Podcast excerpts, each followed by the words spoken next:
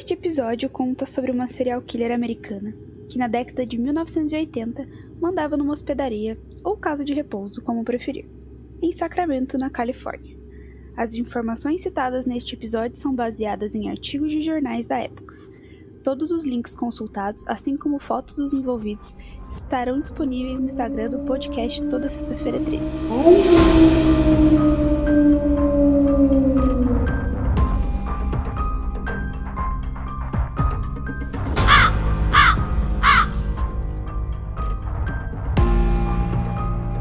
Toda sexta-feira é 13.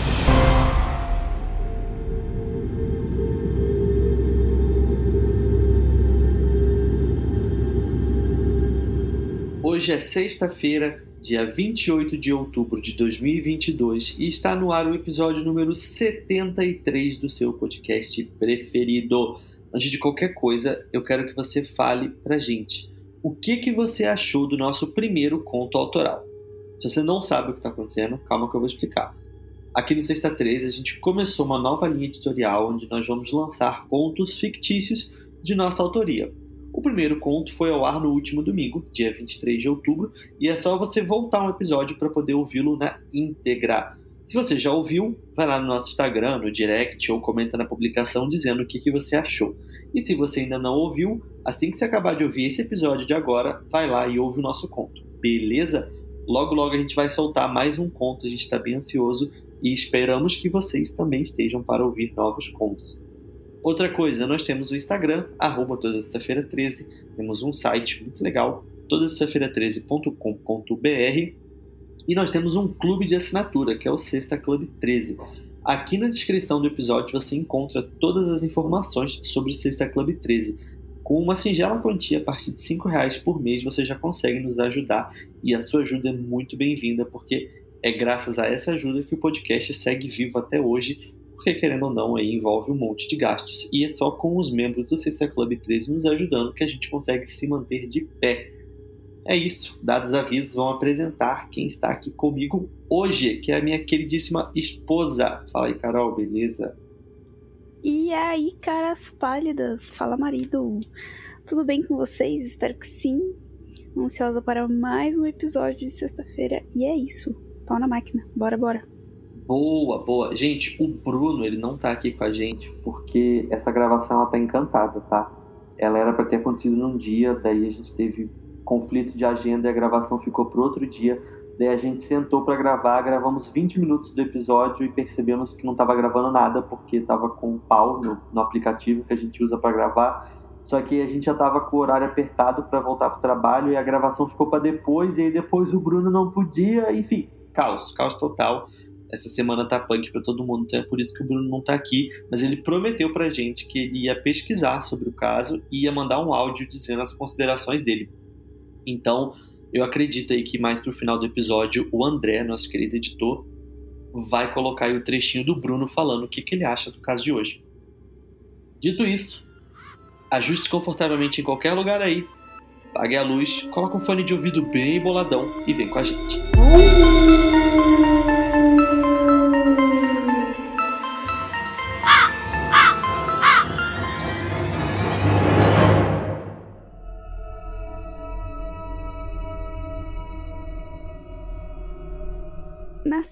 ano de 1929 em San Bernardino, na Califórnia, Doroteia teve uma infância conturbada. Seus pais formavam um casal alcoólatra e violento. Todos os dias, sem exceção, bebiam a ponto de não conseguir caminhar e sequer falar. Doroteia era constantemente abusada tanto sexualmente quanto psicologicamente por seus genitores, que a tinham como um mero objeto, sem nenhum esboço de afeto. Seu pai não conseguia se estabelecer em nenhum emprego, por conta do alcoolismo. E tem relatos de que ele era catador de algodão. Mas o mais chocante aconteceu tempos depois, quando ele tentou cometer suicídio na frente de Doroteia, ainda garota. Sobrevivendo à tentativa, acabou morrendo por tuberculose em 1937, quando a garota tinha 8 anos. Sua mãe, por sua vez, era prostituta e não demorou muito para deixar a filha morreu em um trágico acidente de carro no ano de 1938, quando a garotinha tinha apenas 9 anos de idade. Mas mesmo com seus pais ainda vivos, Doroteia precisou amadurecer muito rápido e se virava sozinha desde pequena, saindo muitas vezes de casa para poder encontrar algo para comer na rua, ou até mesmo para pedir algo para comer a algum vizinho. Enfim, órfã de ambos os pais, a menina desamparada foi enviada para um orfanato, onde foi abusada sexualmente durante muito tempo. Posteriormente, foi adotada por parentes que moravam em Fresno, também na Califórnia. Doroteia nunca assimilou todos os traumas sofridos durante a infância. Por mais que os abusos tenham ocorrido quando ainda muito jovem, ela rotineiramente lembrava do ambiente hostil onde foi criada e, por se sentir humilhada de seu histórico, mentia ao falar de sua infância. Dizia, por exemplo, que havia nascido no México e mentia ainda mais sobre a relação com seus pais, dizia que era algo muito bom. Em 1946, aos 16 anos, casou-se pela primeira vez com um homem chamado Fred McFall. Doroteia teve duas filhas entre 1946 e 1948, mas enviou uma para parentes em Sacramento e deu a outra para adoção. Doroteia engravidou novamente em 1948, mas sofreu um aborto espontâneo. No final de 1948, McFall, seu atual marido, a deixou. Humilhada por ter sido abandonada, Doroteia também mentia sobre esse casamento e alegava que seu marido morreu de ataque cardíaco poucos dias após a união. Tudo isso porque ela tentou falsificar cheques, mas acabou sendo pega e condenada a um ano de prisão. Porém, ela foi liberada depois de seis meses. Em liberdade condicional, acabou engravidando de um homem que sequer sabia o nome, dando à luz a uma menina que, por dificuldades financeiras, teve de entregar a uma instituição de caridade. Aos 23 anos, casou-se pela segunda vez. O seu marido era um sueco chamado Axel Johansson.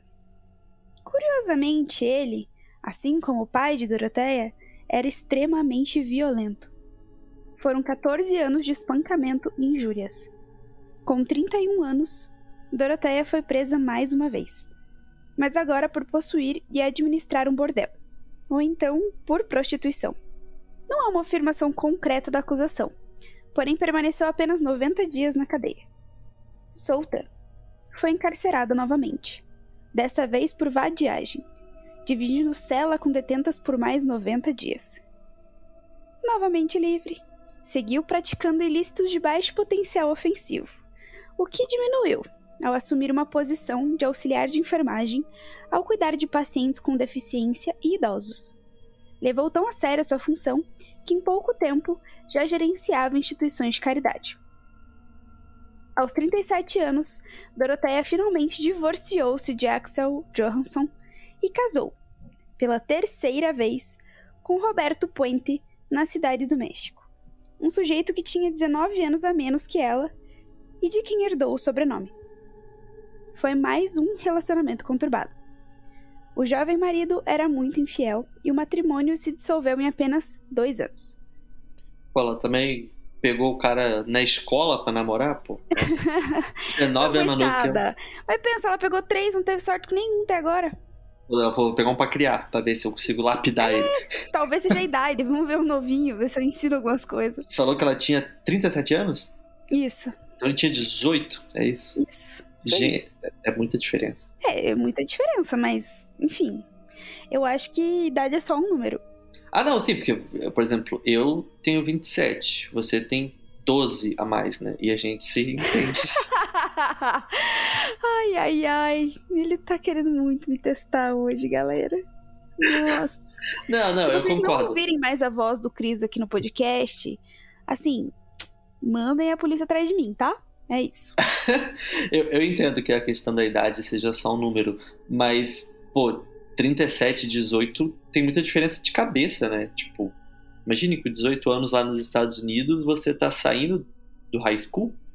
É por isso que ele tava traindo ela doidado. Porque ele tava na escola, pô. Ele não tinha cabeça. o cara tava pensando da prova de física dele, assim, tipo, a mulher, meu Deus, estamos cheio de conta para pagar em casa, hoje lá no hospital foi super tenso. Aí ele, pois é, cara, tirei C em física. Ela fica assim, tipo. Eduardo e Mônica. É. Enfim, segue, é segue o baile, segue o baile. Enfim, logo quando eles se separaram, a Doroteia ela assumiu a gerência de uma instituição de caridade, se é que assim podemos chamar, né? No caso, era uma casa de repouso de três andares em Sacramento, na Califórnia, e ela tinha 16 quartos. Ela concedia abrigo e comida para indigentes e idosos.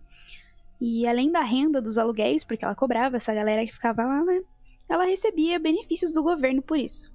Os vizinhos do asilo, da casa de repouso, enfim, no entanto, começaram a notar uma certa estranheza na rotina de Puente. Um dos homens, que era sem teto e alcoólatra, que estava abrigado na instituição de Doroteia, ganhou o apelido de chefe e passou a cavar no solo e no subsolo da casa. A vizinhança percebeu esse movimento em razão do andarilho estar sempre levando os destroços com um carrinho de mão. O que era chão do porão foi então coberto por laje. E tempos depois a garagem do jardim também foi fechada e surgiu uma laje por lá. Finalizada a obra, o chefe, como a Doroteia o chamava, nunca mais apareceu, desaparecendo misteriosamente da região. Aos 47 anos, Puente encontrou um novo companheiro, chamado Pedro Montalvo. E adivinhem, adivinhem, ele sofria de alcoolismo e era muito violento. Ou seja, ela não acerta uma. Quarto relacionamento e tá na cara que vai dar merda de novo. Ou você acha que vai acontecer alguma coisa diferente? Pô, ela tá procurando relacionamento que no, no bar? Porque ela só acha, tipo, alcoólatra, cara. É... Onde que ela tá Será? filtrando essa galera? Tipo? Será que era no bar? Hum, não sei. Olha o spoiler. Hum... Ah, tá. Não, pior que eu nem sabia, não, mas porque. É, realmente, se você eu fico pensando, se você encontrar. Você ter quatro relacionamentos, ser quatro cara alcoólatra, você tá, tipo assim. Onde que você tá achando essa galera, né? Pois é, ela bebia muito também.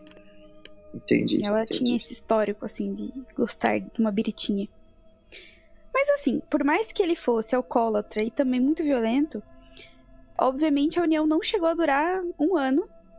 E ela ficando bastante frustrada, então a Doroteia passou a frequentar bares à procura de homens idosos que já recebiam mensalmente a sua, a sua aposentadoria. Isso porque. Por quê? Porque ela forjava as assinaturas dos homens para receber os benefícios no nome deles.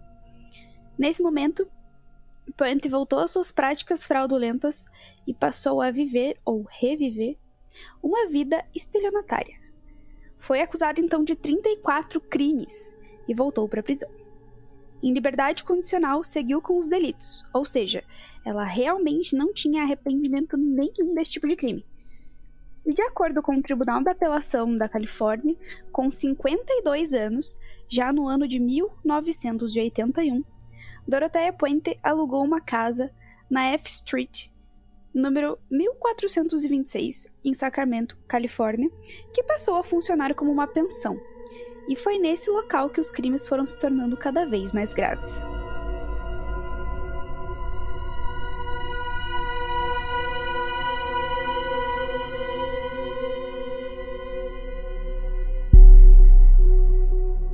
A reputação de Puente na pensão era meio a meio, era mista. Alguns inquilinos falavam da sua mesquinhez, que ela era muito mesquinha e que é, reclamavam também que ela recusava dar as correspondências ou o dinheiro que eles recebiam. Já outros elogiavam ela por pequenos atos de bondade ou por suas generosas refeições caseiras. A sua primeira vítima foi uma companheira de negócios e, entre aspas, amiga, chamada Ruth Monroe, na época com 61 anos. Ela estava vivendo na pensão de Doroteia e certo dia amanheceu morta por overdose de codeína e acetaminofeno, também conhecido como paracetamol. Ao explicar o ocorrido às autoridades, Doroteia informou que sua parceira Ruth estava deprimida por causa de um suposto término de relacionamento. A polícia, que obviamente não duvidou, acreditou nela e julgaram o incidente como suicídio.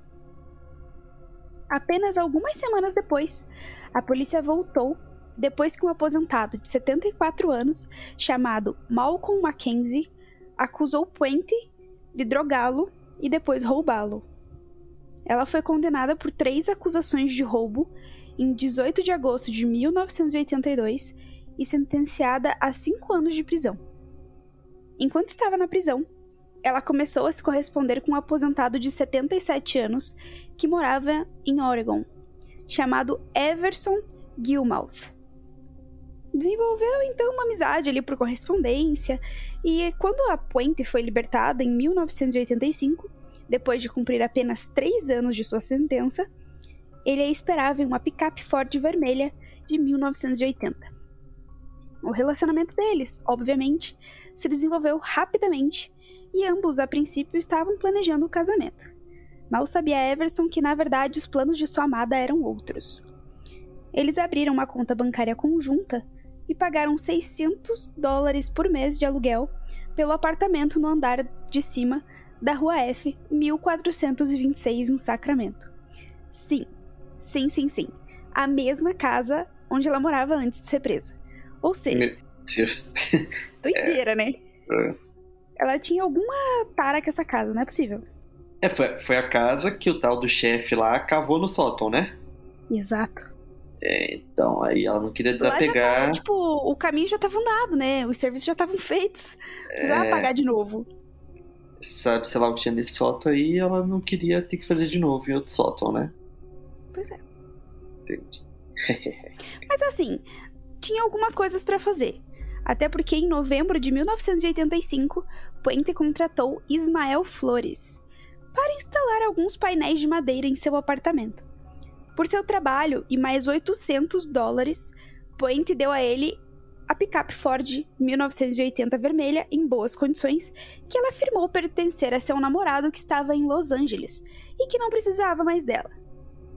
Dorothea Puente então pediu a Flores para fazer mais uma coisa já que ele era marceneiro, que ele construísse uma caixa de 1,80m de comprimento, 90 centímetros de largura e 60 centímetros de altura, para armazenar livros e outros itens. Uma muito específica, né? A muito caixa aí. Medidas muito específicas, você não acha? E, e, e é livro pra caramba, né? Pelo tamanho da é. caixa que ela queria, pô. lê muito, ela é muito culta. Pô, ela lia muito. Pense, maior CDF da terceira idade. Então, o que, que ela fez? Depois que ele fez a caixa, ela pediu para Flores que transportasse a caixa cheia e fechada com pregos para um depósito. Flores concordou e Puente se juntou a ele. No caminho até o, o depósito, no entanto, ela disse para ele parar enquanto eles estavam na Garden Highway, no condado de Sutter, e jogar a caixa na margem do rio em um depósito doméstico não oficial. Intrigado, Flores questionou o porquê. Mas Doroteia, mais que pronta para qualquer questionamento, disse que eram coisas das quais ela teria que se livrar um dia, que ela não queria mais, que seria lixo e que poderiam poupar a viagem por ali mesmo e descartar no rio. E assim foi feito. Em 1 de janeiro de 1986, um pescador avistou a caixa a cerca de um metro da margem do rio e informou a polícia. Os investigadores encontraram um corpo mal decomposto e não identificável de um homem idoso dentro. Não era livro. não era livro. Olha só, danadinha. Surpresa! Surpresa! Acho que seria surpresa se não fosse esse podcast. É, se fosse qualquer outro podcast, seria Talvez, surpresa. Exato. Mas aqui, quando você falou as medidas da caixa, eu já imaginei que não tinha livro nenhum. Você é muito sagaz.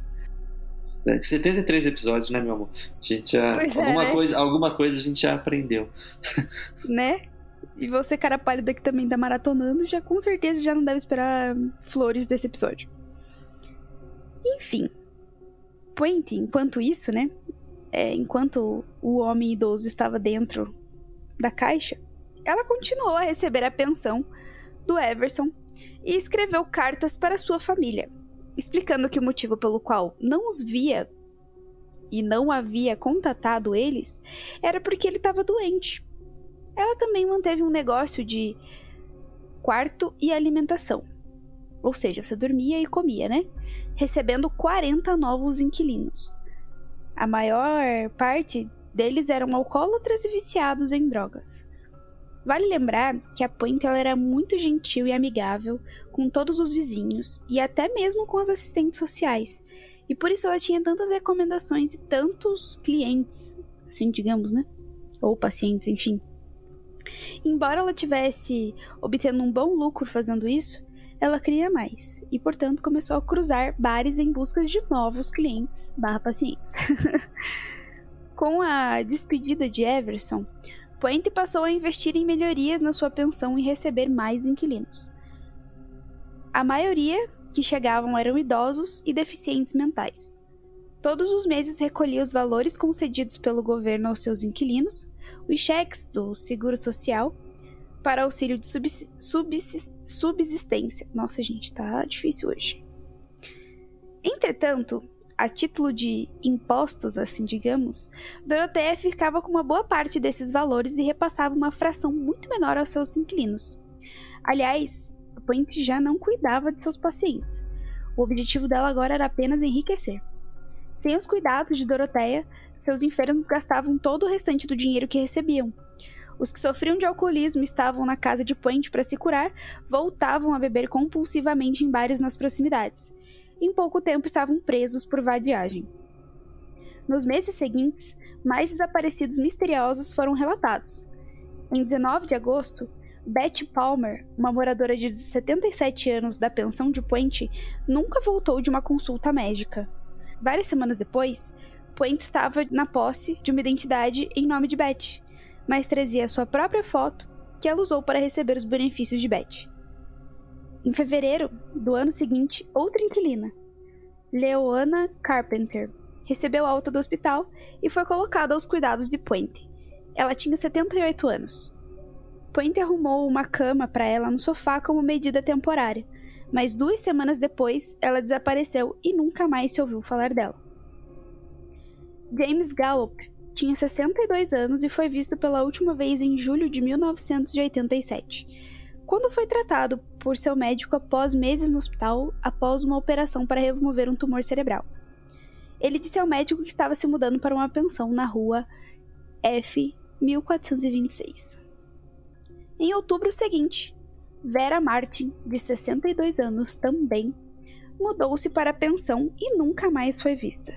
Álvaro Bert Montoya chegou no mês de fevereiro seguinte, e logo depois que Puente se encarregou dos seus negócios, ele também desapareceu.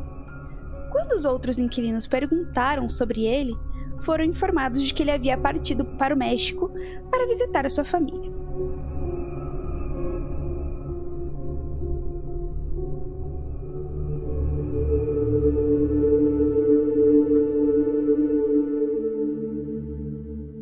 Em 1986, Puente procurou assistente social Peg Nickerson com uma oferta de hospedagem de qualidade para idosos com renda fixa.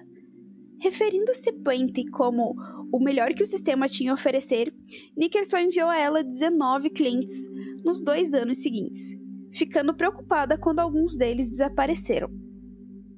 Em maio de 1988, quando os vizinhos reclamaram de um cheiro adocicado em seu quintal, Puente atribuiu o aroma às aplicações de emulsão de peixe. Nós não aguentamos, lembrou um morador. Havia um cheiro nauseante no ar e havia muitas moscas na área, relata outra vizinha.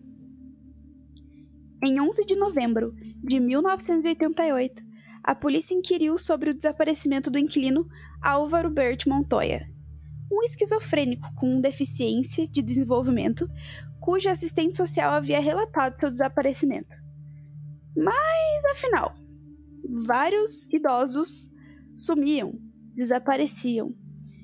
E por que só agora a assistente social teria relatado o desaparecimento de, do Álvaro? Até porque a maioria que estava ali era indicação de uma assistente social e por que outros não foram contatados, né? Enfim, isso aconteceu porque ele não era um homem comum. Bert, como gostava de ser chamado, não falava muito. Na verdade, ele parecia preferir conversar com as árvores. Com sua aparência desleixada e roupas surradas, ele era frequentemente rotulado como um vagabundo bêbado. A ironia era que Bert não bebia. Muitas vezes, ele podia ser visto andando pelas ruas de Sacramento, murmurando para si mesmo. Nas ocasiões em que ele falava, geralmente era em espanhol, já que ele era da Costa Rica. Mas ele também era conhecido por falar um pouco de inglês. Bert passava as noites dormindo em um grande galpão na Front Street que havia sido alocado para o VOA, que é o Voluntários da América, para ser usado para abrigar e cuidar de outros sem-tetos que, ao contrário de Bert, eram, em sua maioria, realmente vagabundos bêbados. Uma trabalhadora humanitária voluntária, Judy Moyes, ficou particularmente impressionada com o espírito gentil do homem e, percebendo que ele não dependia do álcool ou drogas, partiu para encontrar uma acomodação alternativa em algum lugar onde pudesse ser cuidado. Jude levou quase um ano para rastrear a identificação oficial dele e o número de seguro social para que ele pudesse receber os cheques de benefícios que tinha direito.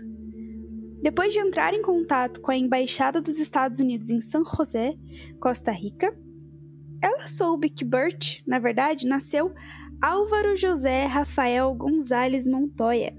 Baita na mão em 8 de setembro de 1936 e entrou nos Estados Unidos legalmente em 1962, acompanhado de sua mãe e irmã. Com a identidade de Burt estabelecida e seus benefícios estabelecidos, o próximo desafio para Judy era encontrar um lugar adequado para ele morar, um lugar onde suas excentricidades fossem toleradas e suas necessidades atendidas.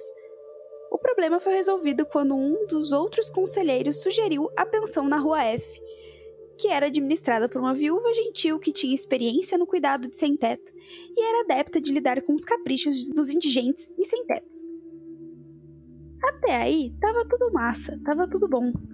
Porque ela já tinha encontrado um lugar para ele ficar, já tinha realmente a identificação dele, os benefícios, estava tudo legal para ele já.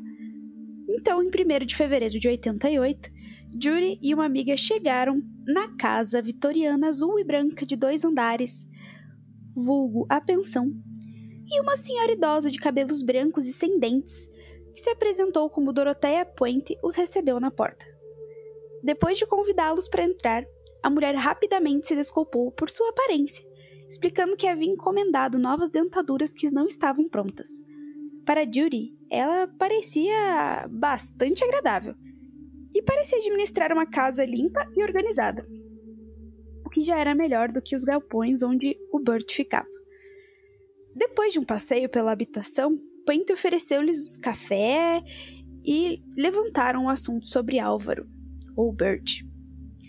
Pente ficou mais do que feliz em aceitá-lo e disse às mulheres que ela era mais do que capaz de atender às necessidades particularidades e porque também ela era hispânica, originária do México, enfim, que eles iam se entender muito bem. Mentira, é tudo mentira.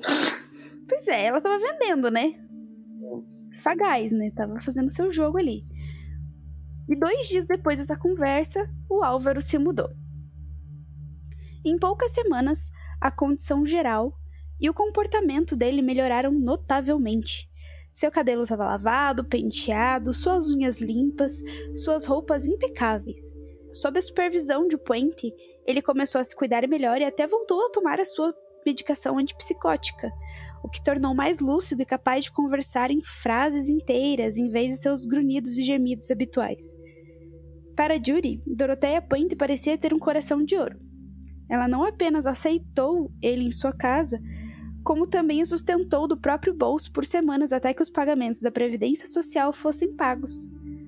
Doroteia saía com frequência e, de vez em quando, levava o homem com ela para que ninguém ficasse surpreso. Quando, na quinta-feira, 31 de março de 1988, ela o vestiu e o levou para o centro. Seu destino era o prédio da administração da Previdência Social. Depois de esperar sua vez, ela explicou pacientemente a um funcionário que estava ali em nome do Sr. Montoya que era retardado mental e, como tal, incapaz de lidar com suas próprias finanças e desejava que o pagamento, né, caísse na conta dela pelos benefícios que ele receberia. Aceitando seu pedido como sendo bastante razoável, o funcionário deu um formulário para ela preencher, no qual ela se listou como uma prima de Álvaro. A deficiência mental do homem foi posteriormente confirmada por seu psiquiatra como sendo uma psicose que não o torna não participante da sociedade e retraído, precisando de alguém para cuidar dele. Ou seja, Era um caso bem delicado, do qual ela poderia facilmente se aproveitar. Porém, Doroteia foi capturada por acaso, quando o detetive John Cabreira resolveu visitar a pensão à procura de Montoya. Cabreira não notou nada incomum na casa, mas percebeu que o jardim havia sido desterrado recentemente. Hum. Ou seja, estava bagunçado. Cara, quando. É muito doido isso. Quando alguém some e você vai na casa da pessoa, e, tipo assim, o, o jardim, porque lá nos Estados Unidos é mais comum, né? Esse negócio de você ter uhum. jardim. E o jardim tá, tipo, bagunçado, você já fala, hum, matei a charada já. vai ver, tinha alguma adolescente emo que gostava de cavar buracos. Exato, só quem, só quem ouviu o episódio da Alissa Bustamante vai, vai entender, vai essa. Ai, gente, eu sempre pego essa referência. Essa é clássica, né? né? Virou um clássico aqui da, é. do Sexta. Bom, mas enquanto eles estavam lá investigando, né, foram atrás do, do homem que tinha desaparecido, um morador do sexo masculino, que eles não conseguiram identificar, passou um bilhete para um dos policiais que descrevia como Puente lhe havia dito para mentir Quatro dias depois, a polícia voltou com um mandado para revistar a casa e desenterrar o jardim. Foi quando descobriu um cadáver humano. A casa agora era uma cena de crime. Depois de perceber o solo revolto da propriedade, eles descobriram o corpo da inquilina Leona Carpenter, de 72 anos. No dia seguinte, uma equipe de policiais e peritos forenses escavou o quintal e encontrou mais sete corpos. Doroteia acompanhou todo o procedimento sem esboçar qualquer reação. Em 14 de novembro, a polícia tinha sete corpos em mãos, e o inquilino, John McCauley, de 59 anos, foi acusado de cúmplice dos assassinatos. Ele foi liberado mais tarde por falta de provas. Os detetives balançaram a cabeça maravilhados ao perceber que estavam a apenas alguns quarteirões de onde o grupo de cadáveres havia sido escavado na casa do assassino Morris Solomon, em abril de 1987. E sobre isso aqui, vai que tem um EP sobre ele em breve, né? Fica aqui o easter egg pro cara pálida que adora o True Crime. É, manda lá nos comentários. Isso aí, galera. Vai, né? Eu já deixo aqui é, o gancho. Se alguém quiser, eu tô querendo também. Enfim, não foram encontrados mais corpos na pensão, mas os oficiais acreditavam que poderia haver outras vítimas.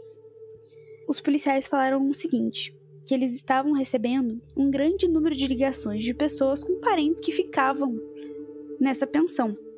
E é muito mais do que sete nomes de pessoas desaparecidas. Na verdade, 25 ex-inquilinos estavam desaparecidos e a polícia não tinha identificação em nenhum dos sete cadáveres.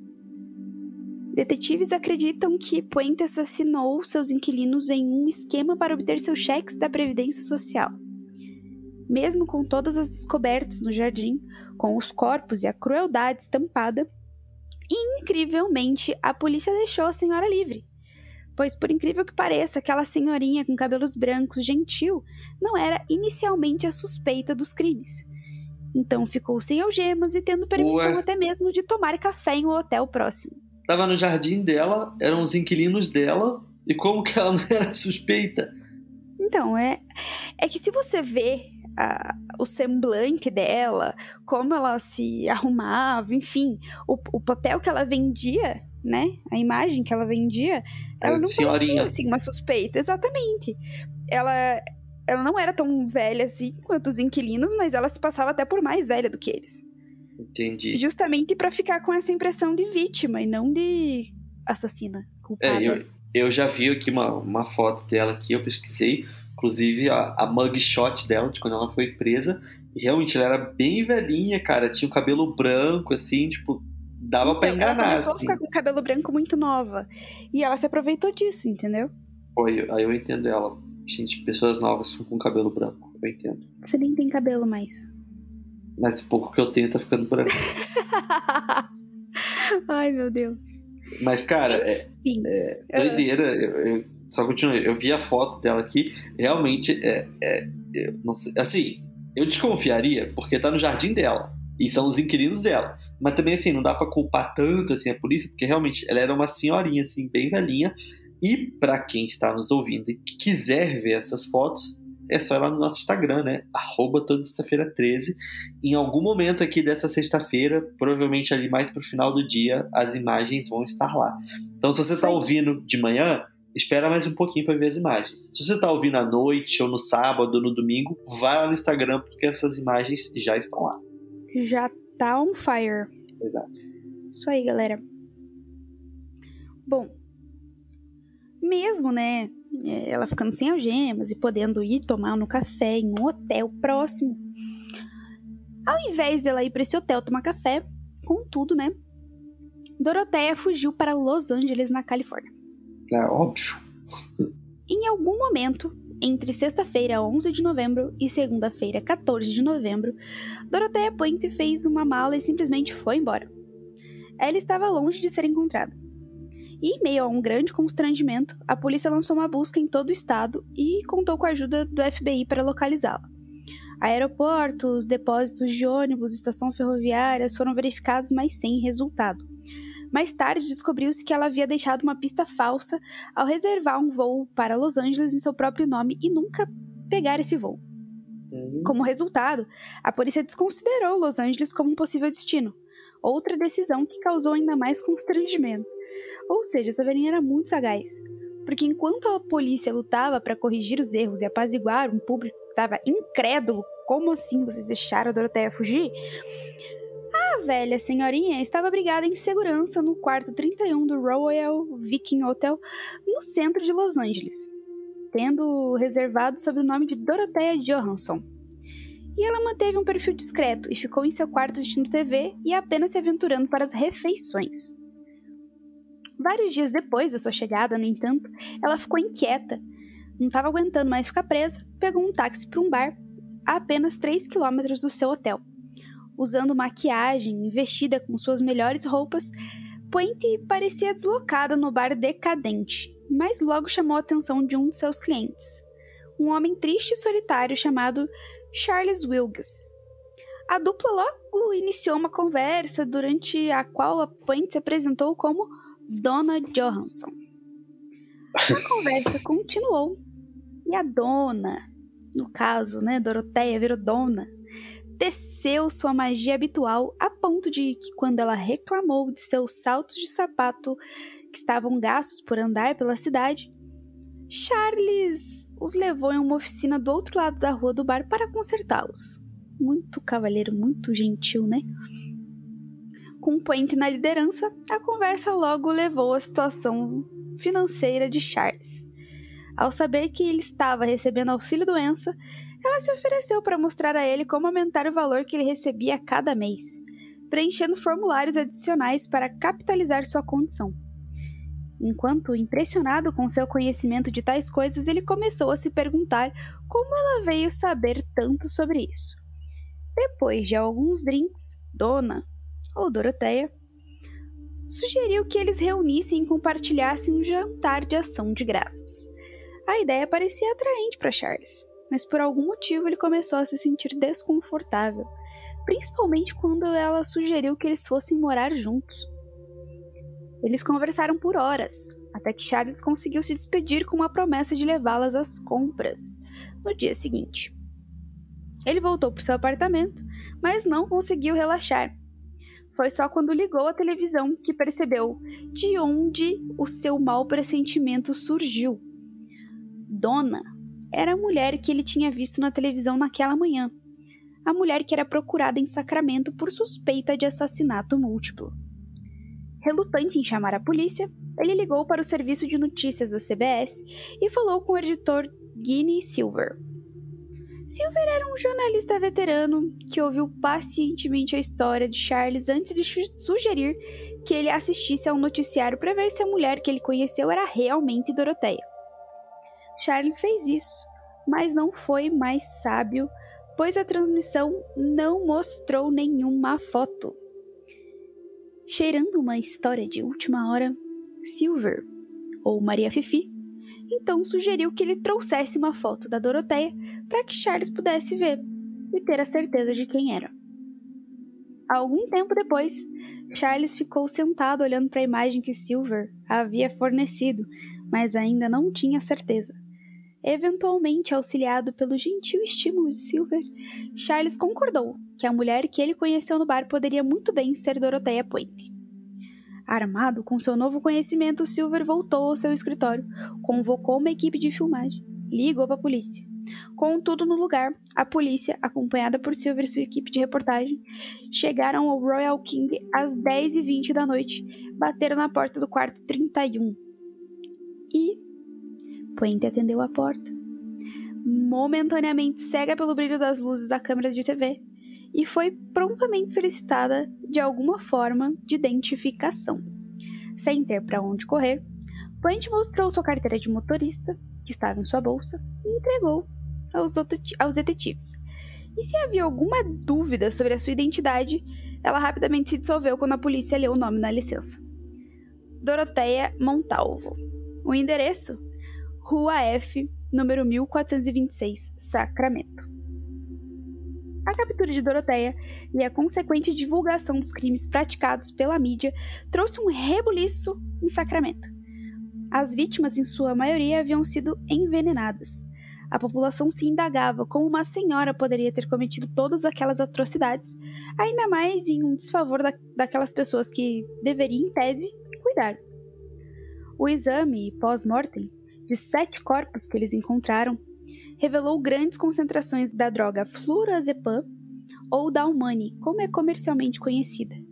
Mais tarde, a polícia encontrou dezenas de prescrições da droga entre os papéis pessoais da Puente. À medida que a investigação avançava, os detetives descobriram que Puente havia descontado mais de 60 cheques de benefícios pertencentes aos falecidos. Ou seja, ela fez mais de 60 depósitos depois que eles morreram, tá? Só pra entender. Tipo, já tava morto, ela foi lá e ainda descontou mais 60 cheques. E ninguém nunca desconfiou de nada. Ninguém nunca, por quê? Porque ela era uma senhora que estava ajudando. Ela estava recebendo benefício, por quê?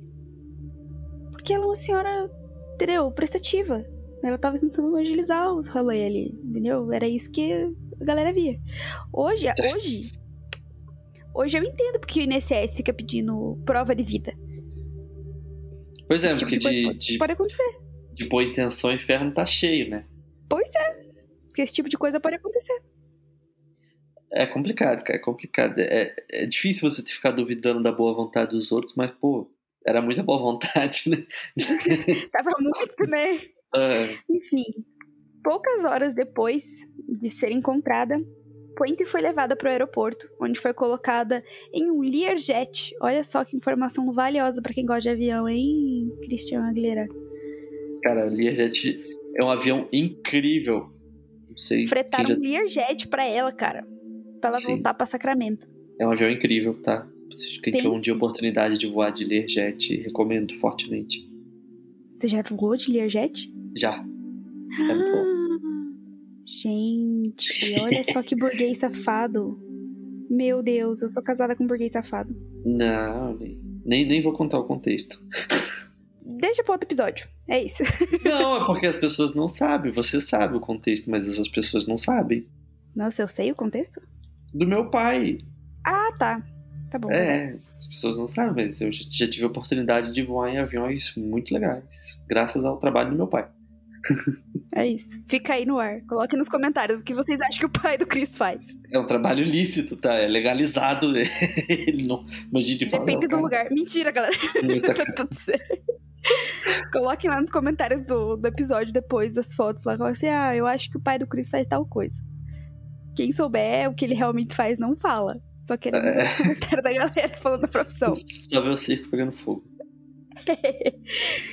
Enfim, Lá vai, né, a senhora para Sacramento, em seu confortável Learjet fretado.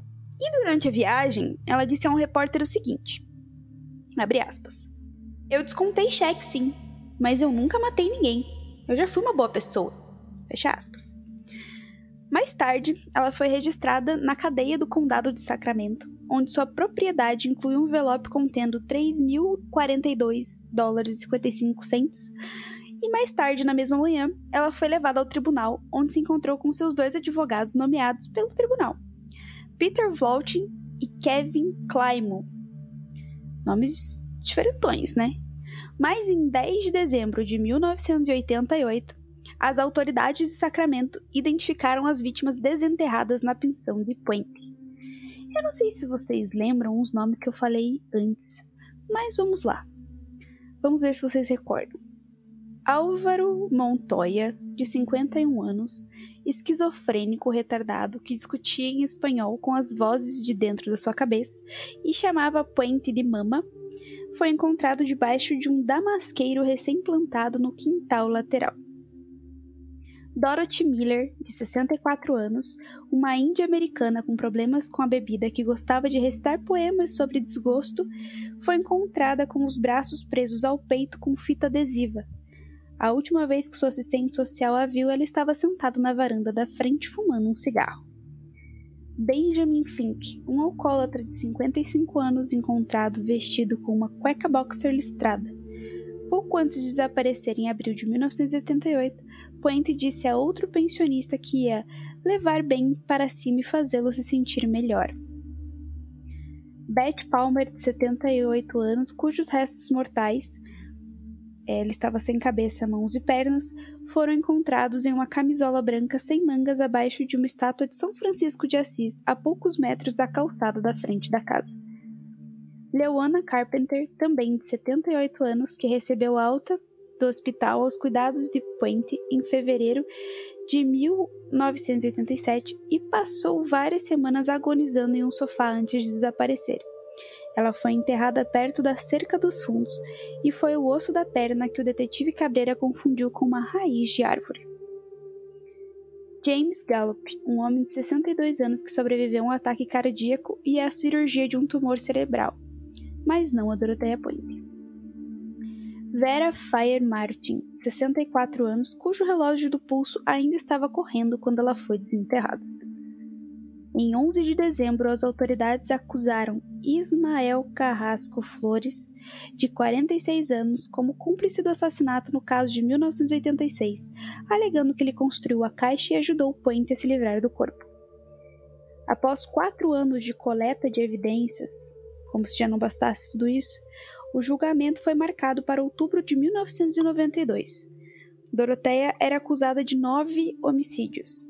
Em virtude da intensa participação da mídia, os advogados de Doroteia formularam um pedido de mudança do júri para a cidade de Monterey, também na Califórnia. O pedido foi deferido pelo magistrado e um novo júri foi ajustado. Mais três meses se passaram até a formação definitiva do corpo de jurados. A acusação foi representada pelo promotor John O'Mara, que levou mais de 130 testemunhas para prestar depoimento. O promotor, John O'Mara, ele era supervisor de homicídios no escritório do promotor público do condado de Sacramento.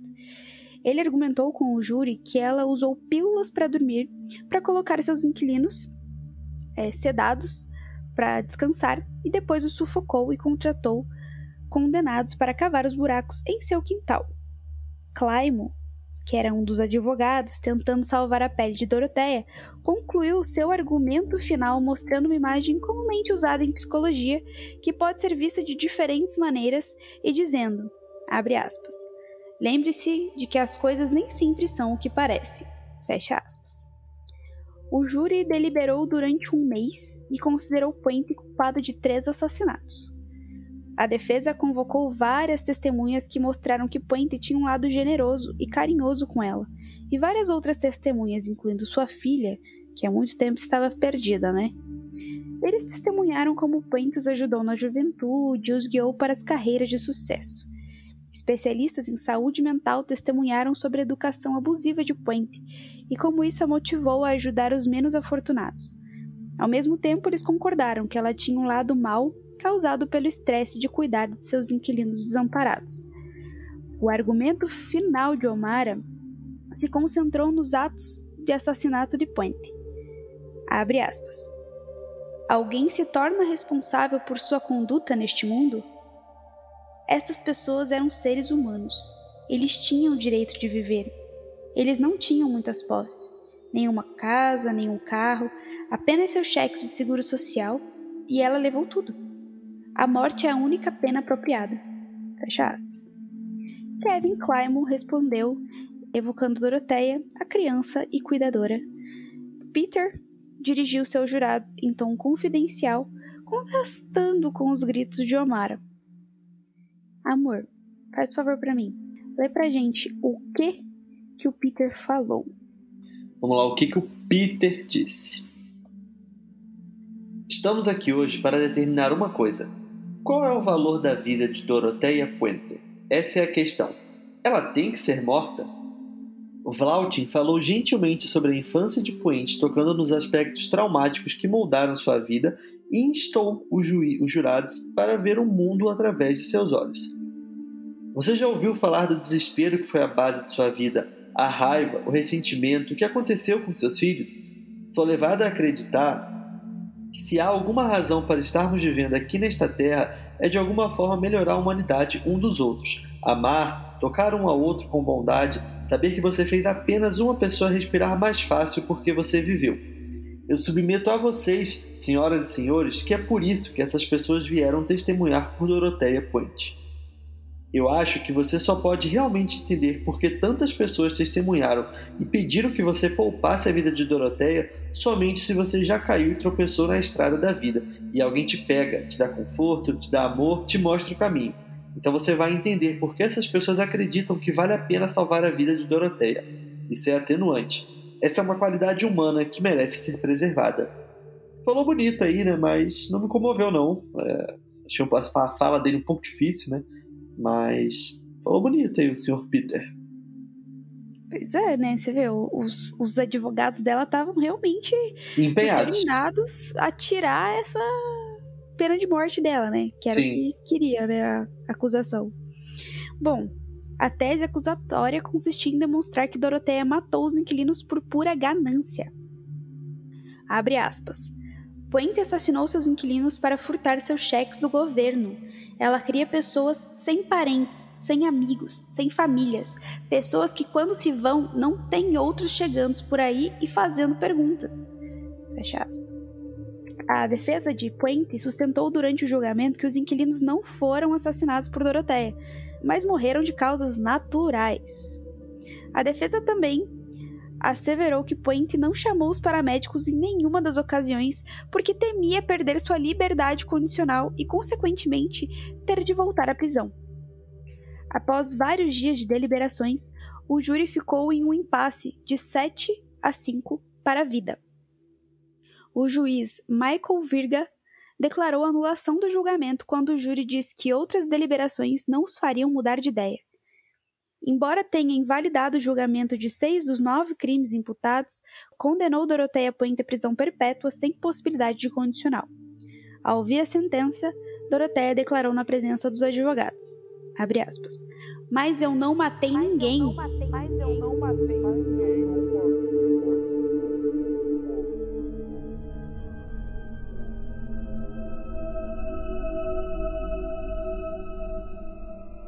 Condenada, Dorothea Point foi encaminhada à Central California Women's Facility, localizada em Chowchilla, acho que é assim, na Califórnia.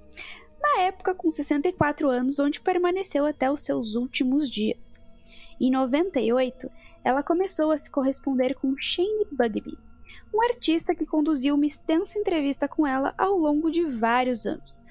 Ela começou a enviar várias receitas para ele e em 2004 foi lançado Cooking with a Serial Killer, incluindo uma longa entrevista, quase 50 receitas e várias peças de arte da prisão enviadas a Bugby pela assassina condenada. Ela adorava os trabalhos manuais e tinha vários projetos na cadeia na qual ela se envolveu, por isso tinham as peças de arte registradas no livro. Quase uma palmeirinha, né, gente? Só que com um adicional de crueldade e muito sangue frio. Pô, Palmeirinha é sacanagem. Ué, pra fazer um livro de receita velha e tal. Não, mas que programa maluco também. Cooking with a Serial Killer deve ser um programa diferenciado, né? Cara, é um livro. Foi. Olha, tem é. bastante venda já. O que é mais doido. E o livro, né, do quase 50 receitas. Se você tem curiosidade, ele tá na internet aí, ele pode ser facilmente adquirido. E ao que parece, não traz nas receitas qualquer aditivo venenoso. Então, galera, se você tá procurando aí uma receitinha para matar marido, para fazer não sei o que lá, não vai dar certo. Outro livro, tá? procura outro livro. O aditivo venenoso não tá nessas receitas, ela foi de boa mesmo. Mas dizem que ela cozinhava muito bem, então fiquei até curiosa pra saber que receita que tem aí. Pô, será que tem um bolinho de chuva? Talvez tenha. Inclusive, você fazer um muito bom. Às vezes a galera da cidade aí faz uns bolinhos de chuva muito bom. Sabe como melhorar bolinho de chuva? Ah. Colocando banana dentro. Certamente, certamente. É isso. Enfim, Doroteia morreu em 27 de março de 2011, aos 82 anos de idade, de causas naturais. Será que essas causas naturais são as mesmas dos pensionistas da casa de repouso que ela cuidava? Fica a dúvida. E para quem ficou curioso com esse caso e para ver a linda face desta velhinha maléfica, Doroteia Puente apareceu no documentário criminal Crime Stories do Discovery Channel. E também terão fotos lá no nosso Instagram, né?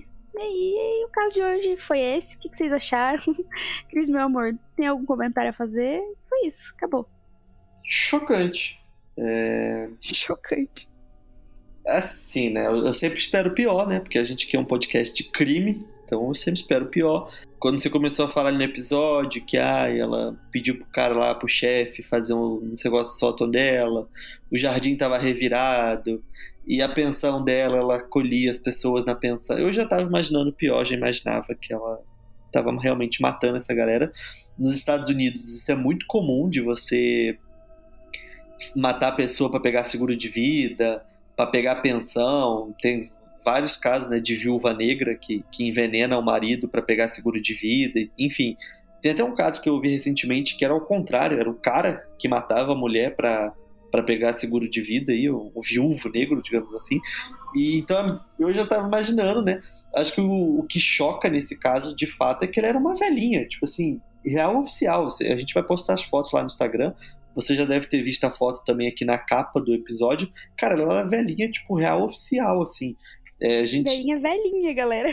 É, a gente pode até voltar aqui e falar da, da infância dela, que ela sofreu com pais alcoólatras, que ela teve relacionamentos abusivos e tudo mais. Mas, pô, nada justifica você também sair matando outras pessoas, né? Então ela teve uma vida muito triste, uma infância triste, uma vida sofrida, se envolveu com pessoas erradas, mas no final acabou ela fazendo as escolhas dela, né? Que era justamente usar essa essa aparência de, de uma boa senhora, né, de uma velhinha, é, uma pessoa benevolente, né, usar essa aparência para tirar a vida de outras pessoas. E muitas vezes eu acho que ela, não sei se você tem essa informação, né, meu amor? Muitas vezes ela matava essas pessoas porque provavelmente ela julgava que eram pessoas que ninguém sentiria falta, né? Então, Exato. por exemplo, o cara lá que era homem de rua, os velhinhos provavelmente falam, pô, eu vou matar porque ninguém vai dar falta dessa pessoa. Muito usuário de droga, né? Alcoólatra, é... andarilho. Então ela já queria essa galera indigente, assim, sem é... teto e tal. Justamente para não, não correr o risco de ter rastro, né? Exato. De ir atrás do rastro, aliás. Acho que é uma história muito triste, mas relativamente comum nos Estados Unidos, né? Com esses mecanismos aí que eles têm de seguro de vida, de pensão e tudo mais. Acaba sendo bem comum, só que acho que é a primeira vez, é, acho não, eu tenho certeza que em 73 episódios é a primeira vez que a gente conta a história de uma idosa assassinando pessoas. Né? Então, mais uma vez, em um roteiro brilhante, disruptivo, né? Que ninguém esperava fosse um, um, um crime cometido por uma senhora. É diferente. É. Acho que é isso que eu tenho que falar. é isso, galera. Vamos agora ficar com o comentário do Brunão. Agora Exato. o André faz uma mágica e coloca aqui, coloca aqui o áudio do Bruno. Se o Bruno enviou o áudio, o áudio dele vai entrar nesse momento. Se o Bruno não enviou, o André vai pensar em alguma coisa para ocupar esse momento. é isso. Qualquer coisa, André, dá a sua opinião, André. Exato, você que ouviu o episódio quer inteiro. Quer participar, André? Faça você mesmo o comentário, entendeu, André? Eu acho que deveria ter um comentário de André em todo episódio. É verdade. Porque ele é uma pessoa que tem tem know-how, entendeu, para isso. Porque ele é. escuta é. todo episódio várias vezes, provavelmente, é. coitado. É. Então ele tem know-how pra falar do que, que, que ele acha. Então fica, fica, fica, o desafio aí. Independente do Bruno ter mandado ou não a opinião dele, o André também vai colocar a sua própria opinião aqui. É isso. É isso. Fala Cris, fala Carol, fala cara pálida. Então, como a Carol e o Cris devem ter falado aí para vocês, por motivo de agenda, eu não consegui gravar o episódio hoje, mas eu vim aqui para dar minha opinião sobre o caso, sobre o caso da Doroteia Puente. Então, é, para começar minha análise, digamos assim, eu tenho que dizer né, que quem vê cara não vê coração, né? Porque depois vocês vão ver ali as fotos lá no Instagram de toda sexta-feira, é 13. A Doroteia é a cara da Palmeirinha, aquela, aquela senhorinha lá que fazia receitas de culinária na TV, né? Aquela pessoa com aquela idosa, né? Com cara de vó, com uma carinha de coitada, de gente boa ainda fazia ali receita das suas comidas, parecia ser uma pessoa muito do bem, muito gente boa, mas como a gente viu aí, a realidade é bem diferente, como vocês puderam acompanhar no episódio. E mesmo tendo ali uma vida muito difícil desde sempre, acabou tornando ali ela uma pessoa ruim, né? Que conseguiu cometeu ali uma série de crimes menores, né? Até chegar nos assassinatos que ela cometeu e foi incriminada conta disso lá na casa de repouso, na, na pensão que ela trabalhava, coisa e tal. E, assim, para mim isso é especialmente muito triste, né? Porque é claro que eu sinto pena de qualquer tipo de pessoa que morre e tal, tem uma situação vivida, tenha sido assassinado por outra pessoa, mas principalmente nessas circunstâncias eu confesso que para mim me pegou bastante, porque eu tenho uma avó que foi a avó que me criou, que é o, o grande amor da minha vida, sou apaixonado por ela. Então, eu sempre fui mais sensível a histórias que envolvem mortes de idosos do que qualquer outro tipo de pessoa. Pode parecer estranho, mas é, eu fico mais revoltado, digamos assim, quando é um caso que envolve idosos do que um caso quando envolve um homem, uma mulher, criança. Pode parecer estranho, mas eu tenho alguma coisa assim com os idosos que eu sinto pena, talvez pela fragilidade e tal. E, e o que a Doroteia Point fazia era muito revoltante, né? Porque ela usava da caridade, do bem, desse fingimento que ela tinha para ajudar o próximo, né? O fingimento que ela fingia ajudar o próximo para fazer o mal, para fazer coisas ruins, né? de matar pessoas, e isso realmente me deixa muito revoltado. E, como eu falei, são pessoas frágeis ali, ela fazia isso sem nenhum tipo de nenhuma chance de defesa né, para essas pessoas, né, dopava essas pessoas e acabava gerando uma overdose nessas pessoas, que é uma coisa muito triste, muito revoltante. E ainda bem né, que ela conseguiu ser presa e morreu dentro da cadeia, não conseguiu fazer mais nada mas é um caso assim bem bem pesado que me tocou bastante justamente por conta dessa questão aí que eu falei que eu tenho uma empatia um pouco maior por idosos especialmente é, que eu acabo refletindo um pouco imaginando como seria esse caso se tivesse acontecido com minha avó. Deus me livre se acontecer mas me pegou bastante e, e esse é o meu depoimento. Caso bem bizarro caso muito triste né que é, os parentes ali confiam numa pessoa, numa instituição, no caso, uma casa de repouso, para deixar, dar um pouco mais de tranquilidade, um pouco mais de conforto é, para os seus entes queridos e acaba colocando é, essas pessoas na direção do, da morte, digamos assim. Né? Então é bem triste. Então fica aqui a minha revolta com o caso. E é isso. Um abraço aí para vocês. Valeu, pessoal. Valeu, cara pálida. Fala Cris, fala Carol, fala Bruno, fala cara pálida. Que é o André, editor toda sexta-feira 13.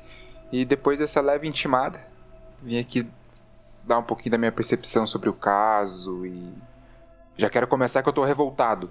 Bom, esse é mais um caso extremamente cruel e não tem espaço de dúvida que ela devia pagar por cada crime que cometeu, ainda mais contra idosos. E pensar que essas pessoas foram confiadas a ela pelo Estado, família das vítimas, etc. Também me impressiona a sagacidade dela por sempre ter uma resposta na ponta da língua quando alguém desaparecia ou quando os vizinhos reclamavam do cheiro forte. E tudo isso com o único objetivo de viver com a pensão dos outros. E sendo que na maioria dos casos, como contaram na história, era a única coisa que essas vítimas tinham. Não tinham casa, não tinham carro, às vezes tipo, já tinham sido abandonados pela família. E a única coisa que elas tinham era essa pensão e achavam que tinham cuidado de alguém. E eu também penso por outro lado. A Doroteia, ela teve uma infância muito sofrida, zero afeto e abusos constantes pelos familiares dela, principalmente do pai.